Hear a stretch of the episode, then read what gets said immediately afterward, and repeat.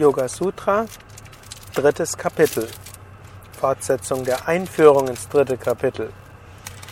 Hauptthema des dritten Kapitels ist Vibhutis. Es nennt sich deshalb auch Vibhuti Pada. Vibhutis sind die außergewöhnlichen Kräfte.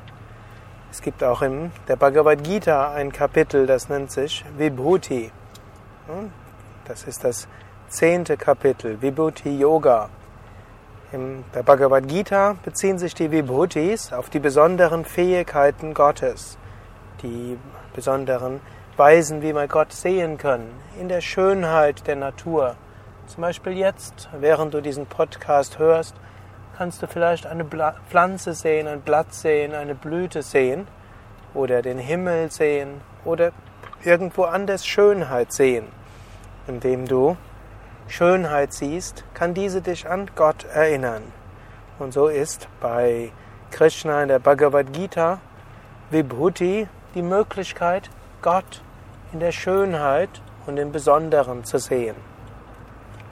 Im Yoga Sutra sind Vibhutis die besonderen Fähigkeiten, die der Mensch entwickeln kann. Vibhuti Pada heißt, wie kannst du deine eigenen geistigen Kräfte entwickeln? Wie kannst du Techniken nutzen, um deine Erfahrungen zu intensivieren. Und diese Techniken laufen hinaus auf Dharana, Dhyana, Samadhi und auf die Verbindung dieser drei Techniken Samyama.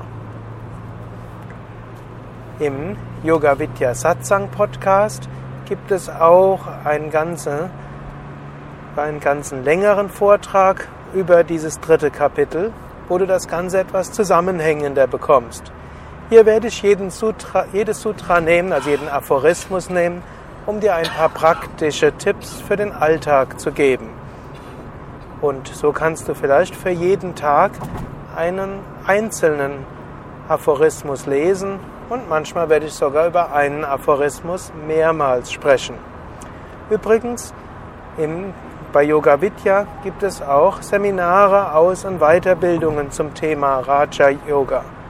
Sowohl die verschiedenen der über 50 Yoga Vidya Stadtzentren bieten Meditationskurse an, manchmal auch Raja Yoga Kurse, manchmal auch Raja Yoga Workshops, als auch die verschiedenen Yoga Vidya Ashrams.